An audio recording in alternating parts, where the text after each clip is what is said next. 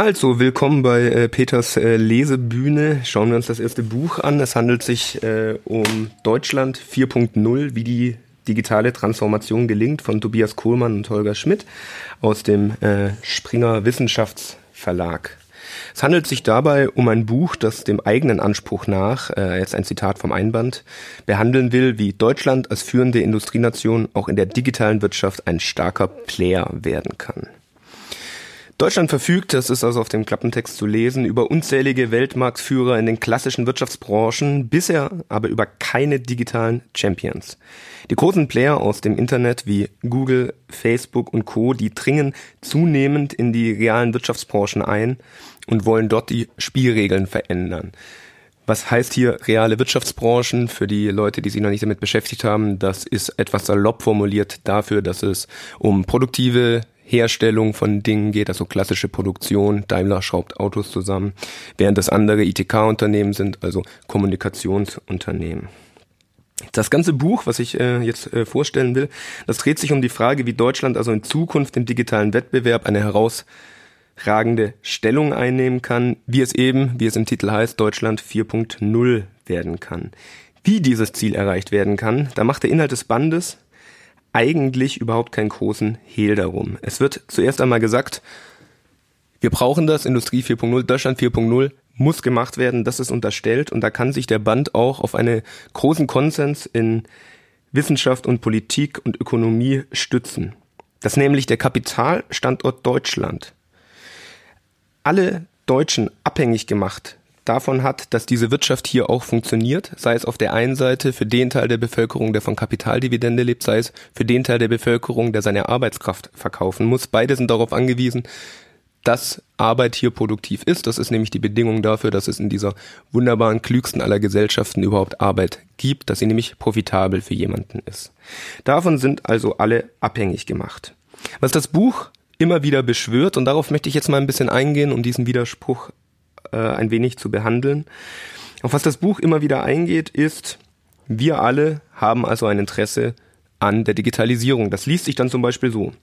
Disponenten in der Logistik, Kreditanalysten in Banken, Chauffeure, Kassierer, Buchhalter, Makler, Callcenter-Mitarbeiter und Busfahrer.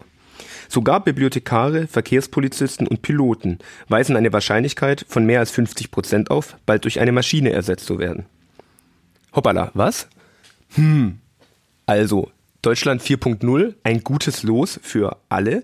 Ist wegrationalisiert werden plötzlich die neue Chance, sich individuell zu entfalten? Ja, tatsächlich.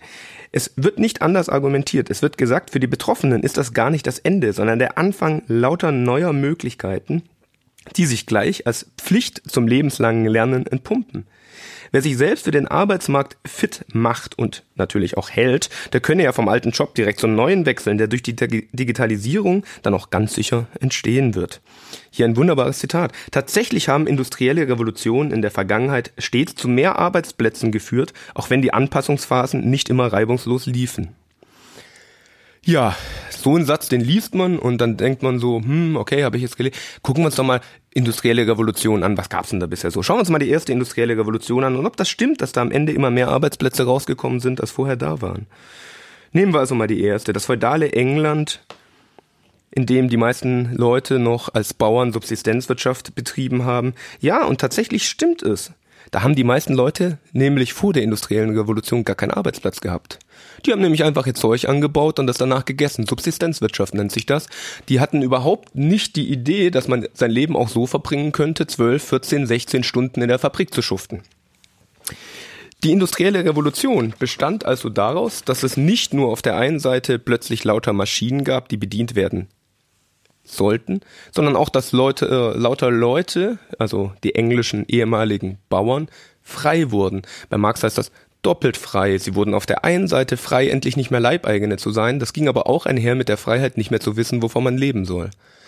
Also sind sie in die Städte gegangen als äh, Lumpen, als Leute, die nichts haben zum Leben und haben dort sich dann verdingt und gearbeitet. Das liest sich dann so im äh, berühmten 24. Kapitel im Kapital von Marx. Diese Geschichte der Expropriation, also der Enteignung der frühen Bauern, ist in die Annalen der Menschheit eingeschrieben mit Zügen von Blut und Feuer. Also eine wunderbar angenehme Zeit damals. Und mit diesem Blut und Feuer im Hinterkopf kann man dann auch manche Sätze in dem schönen Buch über Deutschland 4.0 ganz neu lesen, wie diesen hier. Die digitale Transformation hat größere ökonomische und soziale Implikationen als jede bisherige industrielle Revolution. Na dann, Prost Mahlzeit. Verstehe ich dich richtig? Äh, das Buch sagt, ähm, jegliche Modernisierung, sage ich mal, ist gut fürs, für die Wirtschaft und damit ist es auch gut für die Leute. Punkt aus. Es ist sogar, würde ich fast sagen, eine Nummer härter. Es wird einfach gesagt, es gibt überhaupt keine Alternative zum Bestehenden. Wir müssen konkurrenzfähig sein. Und als solches wird völlig ausgeklammert, was das praktisch für die Leute heißt, weil jeder Kritik sowieso gesagt wird, was willst du? Es gibt keine Alternative.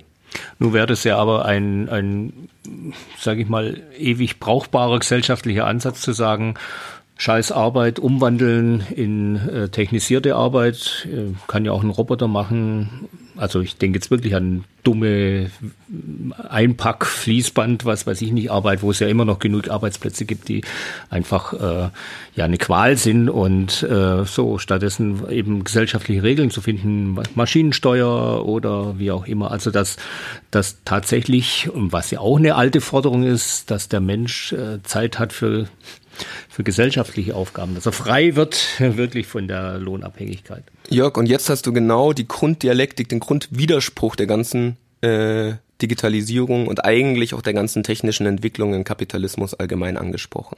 Dass man auf der einen Seite doch ganz naiv und nüchtern betrachtet sagt, Technik, was gibt es Wunderbareres als eine Maschine, die mir Arbeit abnimmt?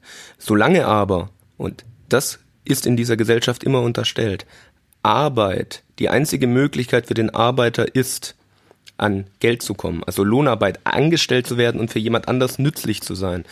Solange ist jede maschinelle Neuerung, die etwas besser kann, als ich es vorher konnte, die mich wegrationalisiert, eine Bedrohung meiner Lebensgrundlage. Und das heißt dann ganz praktisch vor 150 Jahren, dass die Arbeiter angefangen haben, ihre Webstühle zu zerschlagen. Eine Entwicklung, die sie so natürlich nicht aufhalten konnten, aber wie ihnen erst einmal ganz praktisch begegnet, dass ein Webstuhl jetzt 20 Mal so schnell arbeitet, wie sie es selber können und sie selbst wegen einer neuen Technologie, die irgendwo in England steht, die deutschen Weber plötzlich 18 Stunden am Tag arbeiten mussten, weil sie mit den Leuten zu konkurrieren hatten, die die neuen Maschinen benutzen. Also 18 Stunden arbeiten statt vorher 10 und trotzdem weniger Geld haben als vorher.